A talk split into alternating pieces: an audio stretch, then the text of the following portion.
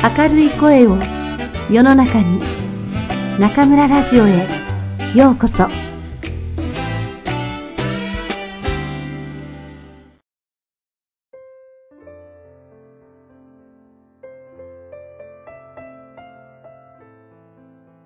皆さんこんばんは。今夜も中村ラジオへようこそ。私は当ラジオ局のディスクジョッキー、中村です。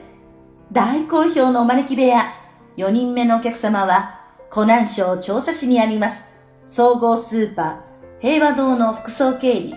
前田明彦さんです。鳩のマークでおなじみの平和堂は、滋賀県を中心に、近畿、北陸、東海地方で総合スーパーとスーパーマーケットを展開していらっしゃる企業です。中国湖南省調査市へは1996年に進出され、98年中国第1号店湖南平和堂五一広場をオープンされています。現在では湖南省に4店舗あり、地域住民の皆さんに愛されるお店として大変賑わっていらっしゃいます。お招き部屋を始める前に、平和堂さんの企業理念、5つの鳩のお約束が大変素晴らしく、ぜひ皆さんにご紹介したいと思います。1、奉仕の鳩はお客様へのサービスを第一とします。2、創造の鳩は良い品を販売します。3、感謝の鳩はお取引先との信用を重んじます。4、友愛の鳩はみんなの幸せを築きます。5、平和の鳩は地域社会のために尽くします。それでは皆さん、お招き部屋へどうぞ。本日は中村ラジオのお招き部屋に調査平和堂中国有限講師の前田明彦副総経理においでいただきました。前田さん、今日はどうもありがとうございます。こんにちは。よろしくお願いいたします。よろしくお願いいたします。今日はですね、えーこちらの方に参りまして、えーいろいろと日本と中国のビジネスの相違点などから伺いたいと思うんですけれども、えー前田副総経理は調査に来て5年と伺いましたが、そうですね。えー、今年で丸5年になります。そうですか、はい。ではもう随分この街にも慣れて、えーちょうどね、今、はい。あのお話になったように、えー、中国と日本のビジネスの相違点ということで今お話になったようにですね、はい、えーちょうど私、着任しましたのが2012年の、まあ、2月になります。えーその当時ですけれども、えーちょうど、お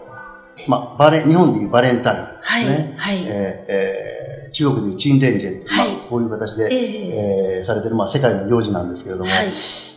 まあ、あの、日本から初めて着任して、えーまあ、同じようにですね、日本と同じだろうなというふうに思ったら、ええ。えーまあ、あの、航空博がね、はいえー日本だったら、えー男性から、あ女性から男性そうですよね。ということで、チョコレートであるとか、はいええお花であるとか、ということなんですけれども、えええー初めて、えー、こっちに着座していただいて、はい、まあ、あの、女性に全てを。男性から 女性へ。ねということで、はいえーまず、あの、こういうようなビジネスの習慣であるとか、小習慣の違いが、まあ、あの、最初にまあ驚いたような、記憶に残ってますね。ええああそうしますと、そこから、このバレンタインデーの違いから5年間が過ぎたということですよね。そうですね。うんはい。調査っていうと、中国の真ん中にある街の一つだと思うんですけれども、やはり上海や北京、まあ日本人の人がよく知っている街とは何か違うところありますか？そうですね。あのーまあ、あの、全体のですね、ええ。ーっと、まあ、インフラ環境は、はい。あのー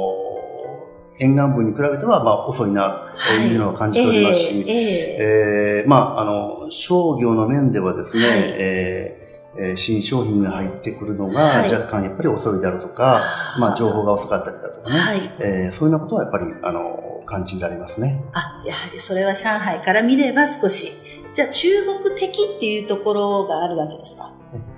そうですね、中国的、そうですね。地元の人の考えが強いとか、いかがでしょうか？うん。地域中期によるとは思うんですけども、えー、えー、調査の方は、どっちかというと私、あの、非常に女性がですね、はい、しっかりされてるなっていうのを感じています。そうですか。えー、物事の意見もはっきり、えー、あの、おっしゃられる方も非常に多いですし、えーえ。ー、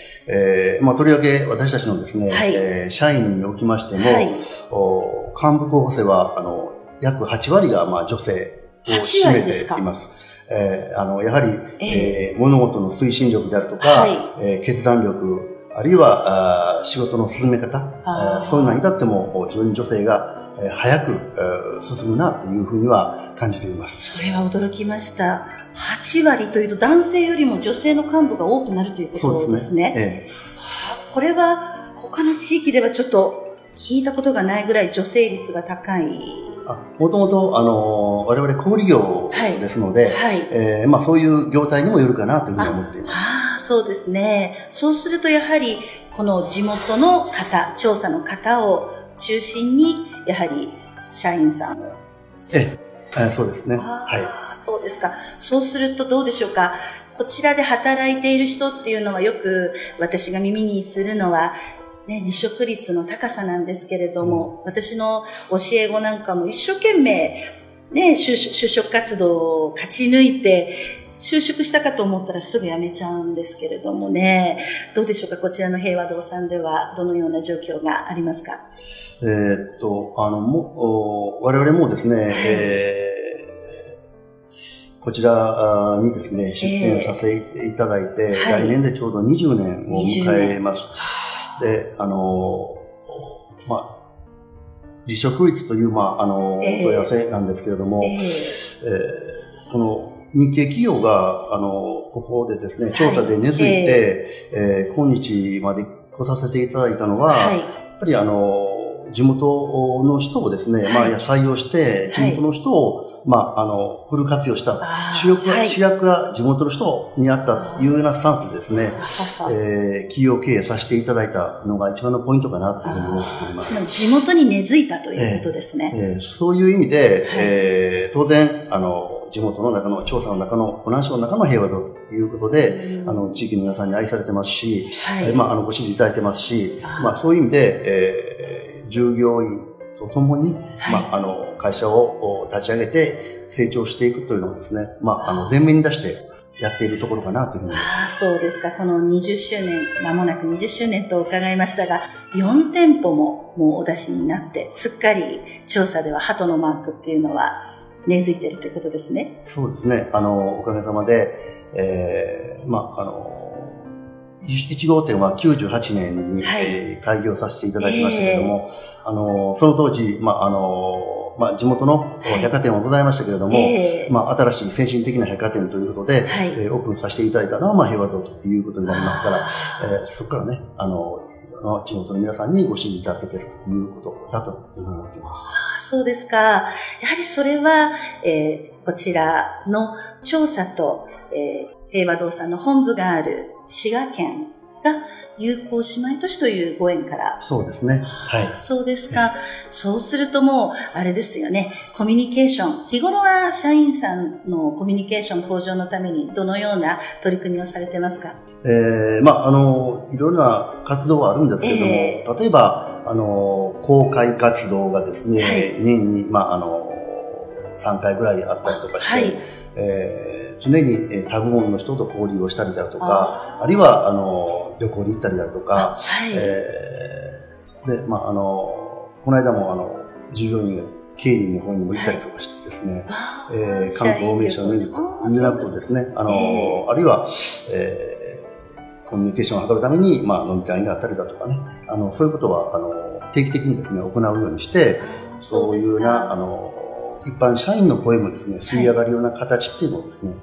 今取っております。それは日本式のやはりコミュニケーション向上の仕方ということで。そうですね。あの、日本でも当然やられていることだと思いますし、えー、えー、まあこちらでも共通する部分かなというふうに思っています。そうすると、まあ、あの、社員を育てるという研修面でも力を入れていらっしゃるということですか？そうですね。あの、平和堂のですね、はい、一番の、方針としては、まあ、お客様のおもてなしの精神。はい、おもてなし。ということだと思っています。えー、ですから、えー、まず新入社員に入ってきた時には、はい、挨拶の訓練から始める。えー、お客様のおもてなしの訓練から始めるというのが基本になっています。えー、どうでしょう？年間で約180回ぐらい、えー、研修ありますし、そういう訓練があるということで、はい、えー、これは、あの、中国の中の他の百貨店とは違うところかなというふうに思っています。そうですね。あ、通りでね、今日先ほど、ちょっと買い物してきたんですけれども、レジの方がニコニコと対応してくださったんですよ。はいはい、180回の研修ですか？はい、それはね、ちょっと、日本レベルということですよね。えっ、ー、と、多分日本以上。日本以上。あの、回数はやってるかなと思います、ね、そうですか。やはり、日本ではごく普通のこと、小さい時から、えー、サービス、おもてなしっていうのは、目にしながら、耳にしながら大きくなりますから、どこかのアルバイトでも会社に入って入りやすいですけど、やはりここは中国ですからね。そうですね。挨拶っていうところから。ええええー、ご苦労も多いんじゃないでしょうか考え方違いますよね。そうですね。えー、これについても、あの、はい、日本人が教えるのではなくて、はい、えー、まあ、幹部と言われる、あの、中国の先輩社員がね、はい、新しい人に教えるということですね。あの、まあ、日本人が、あの、直接教えたんでは、あの、うまくいかないんじゃないかなと思いますので、えー、中国人の幹部が、えー、まあ、教える。というところが一番のポイントかなと、ね、そうですね。押し付ける。日本のだ。これがおもてなしだ。という形ではなく、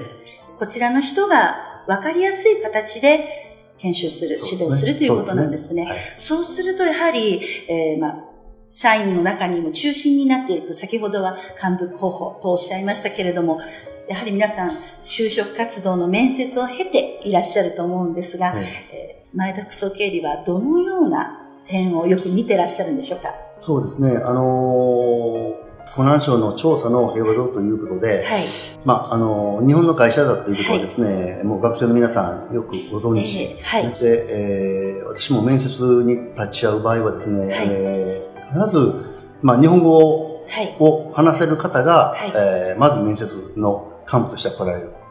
ですね。で、えー、動機としては、日本語が使いたいから、平和堂に応募しますという動機の方が非常に多いんですね。はい、しかも、うん、どうでしょう。日本のアニメを見て、えー、日本語を覚えました、はい、えー、だからそれが活かせる企業にということで平和堂を、希望しますという方が非常に多いですね。はい、しかし、あの、我々はやはり、あの、小売業でもありますし、はい、えー、お客様第一という方針の中でね、はい、えー企業の運営をしているわけで、はい、えー、日本語が話せるから平和に入りたいんですというようなことだけではね、うん、えー、なかなか、あの、採用は、あの、厳しいかなというふうに思っています。その中に、はい、えーお客様本位として、お客様の立場として、はい、私はこんなことがしたいんだとかね、えーはい、私は将来こういうふうになりたいんだというようなね、えー、将来の願望であるとか、えー、こういうふうに、えー改善していきたいんだとかね、えー、そういうような意思のある方っていうのを、えー、一番重んじて、えー、まあ見てるところであります。将来的に何をしたいのか。えー改善するっていうのは、それはあれですか？あの、お店に対して、この会社に対してっていうこと、はっきり面接の時に、それってなかなか言っていいんだろうかと思ってしまうんですけど。あの、まあ、あの、改善する、まあ、そんな大げさなことではなくて、えー、こうにしたらもっと良くなるんだろうね。そういうことも必ず私は、あの、聞くようにしています。そうすると、それやはりきちんとはっきり。お客様の声としてもね。お客様、もともとはお客様ですものね。あ、それをはっきり言える。自分の意見を持っているっていうことですね。すねえ。ー、どうでしょう？最近その面接で、うん、こういう人はちょっと困るという、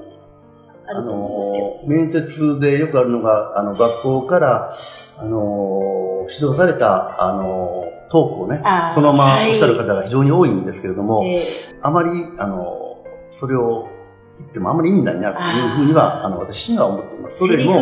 えー、あの、自分の言葉で、はい、自分の考えで、はい、えー、お話しされるということの方がね、非常に大事かなというふうに思いますね。自分の考えをきちんと言える、日本語できちんと言えるということですね。すねあ日本語と、ではその態度以外に他に何かこういうことができてたら採用がしやすいんだけどっていうのありますか？なかなか、あの、中国の方ですね、日本のように、えー、クラブ活動やってましたとか、運動やってましたっていうのは、えー、まず、あの、そう、ね,、いう方はおられないですね。はい、日本に、あの、中国にそういうのはありませんから、えー、まずおられないんですけれども、はい、お何か、あの、得意なところですね、はい、この大学の2年間なり4年間の間にですね、はい、えー、まあ、例えば、えー、まあ、財務会計が強くなりましたであるとか、あの、その他に、えー、なんか自分の特技であるとかね、はい、えー、そういうようなところがですね、あの、打ち出していただけた方が、こちらもやっぱり受け取りやすいなというふうに思います。それは必ずしも勉強でなくても構わないんですね。もちろんですね。えー、わかりました。あの、2年間なり4年間集中してやられたことは何ですか？えー、そんなところがですね、はい、あの、しっかりとお話しいただけた方がいいかなという、ね、あ自分が何かを目的を持って、そして取り組んで結果を出したものっていうものが、では、どうでしょう？こちらには、えー、新入社員以外に中途採用の方もいらっしゃいますか、ええ、そういう、もう一度社会に出た方にはどのようなアドバイスいただけますでしょうか？ああ、そうですね。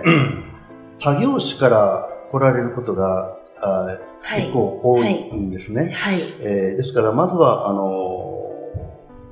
何回も繰り返しになりますけども、お客様第一であるということを、面接の時にも、あの、結構お話をさせていただけるんですね。はい。で、えー、その上で、えー、まあ、お越しいただけるかということで、あのはい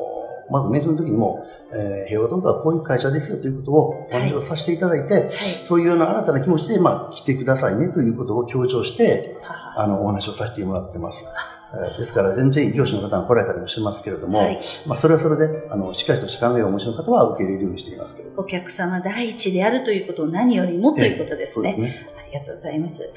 あそうすると今お話伺ってきましたけれども、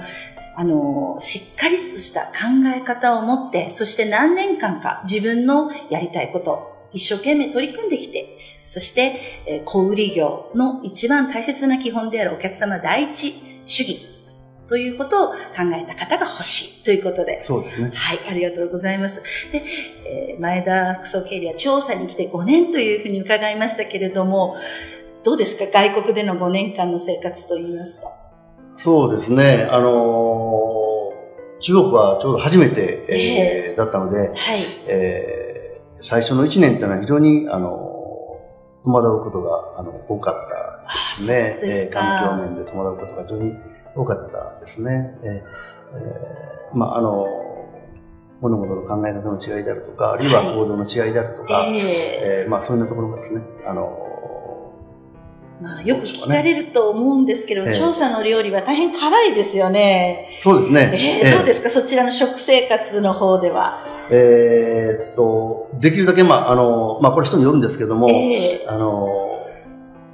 当初、まあ、チャレンジをするようにをしていました。例えば、えー、あの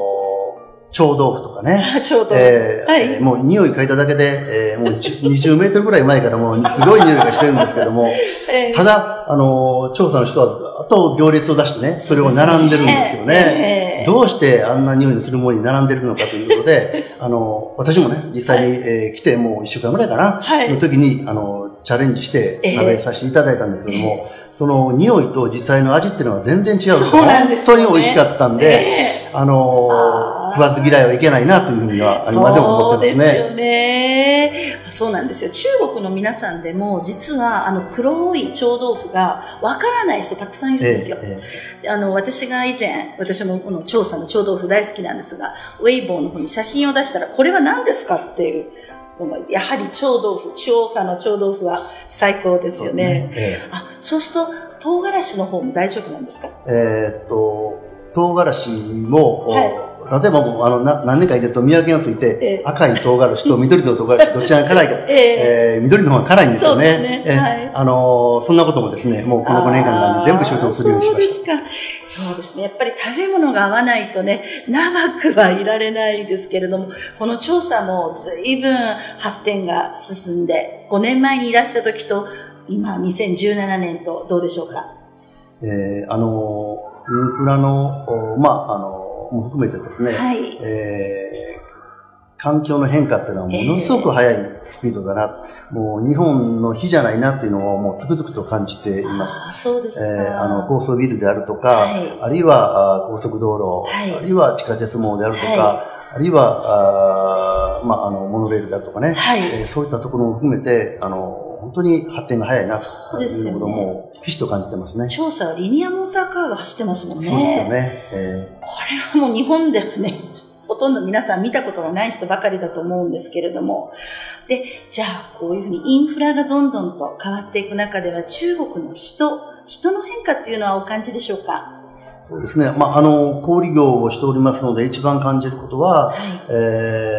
ーっと、まあ、あの、我々特にまあ日本の会社ですから、はい。えー日本の商品はもっと揃えてくださいよというですね、お客様の声っていうのが非常に多く感じることになりました。えーちょうど去年ですかね、はい。調査空港で、えーええ。2000万人の方がですはい。ね、すで、に利用されているということで、非常に大きな、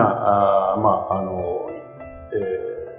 空港に発展した。うん。そうですで、ね。えーそういう方々が、はい。えーそこからあー日本にね、はい。えー旅行に行かれて、はい。日本で知った商品であるとか、日本で知った味付けについて、それじゃあ、ヘワドさん、あの、日本で、えーこういうものがあったから、えーぜひ取り寄せてくださいであるとかね、そんな声が非常に多くいただける、えーようになりまして、ね。えー調査の方も、はい。どちらかあの、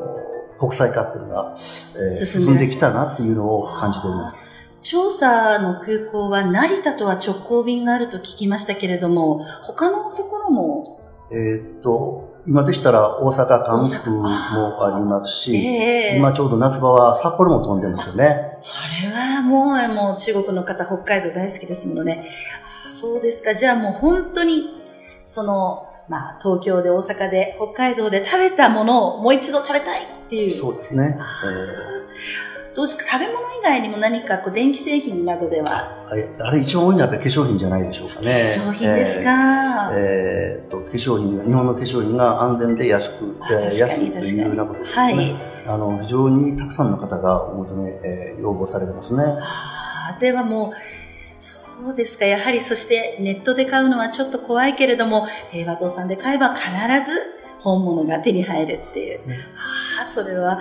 じゃあこれは随分消費行動が変わってるんですね。どんどん日本のものが欲しい、本物が欲しいっていう。そうですか。じゃあ、調査のいいところっていうと、こう、この放送を聞いてる方、日本の方もいるかもしれませんので、どうですか？調査っていうと、ちょっとね、あまり日本人の中にパッと頭に浮かぶ地域ではないかと思うんですが、そうですね。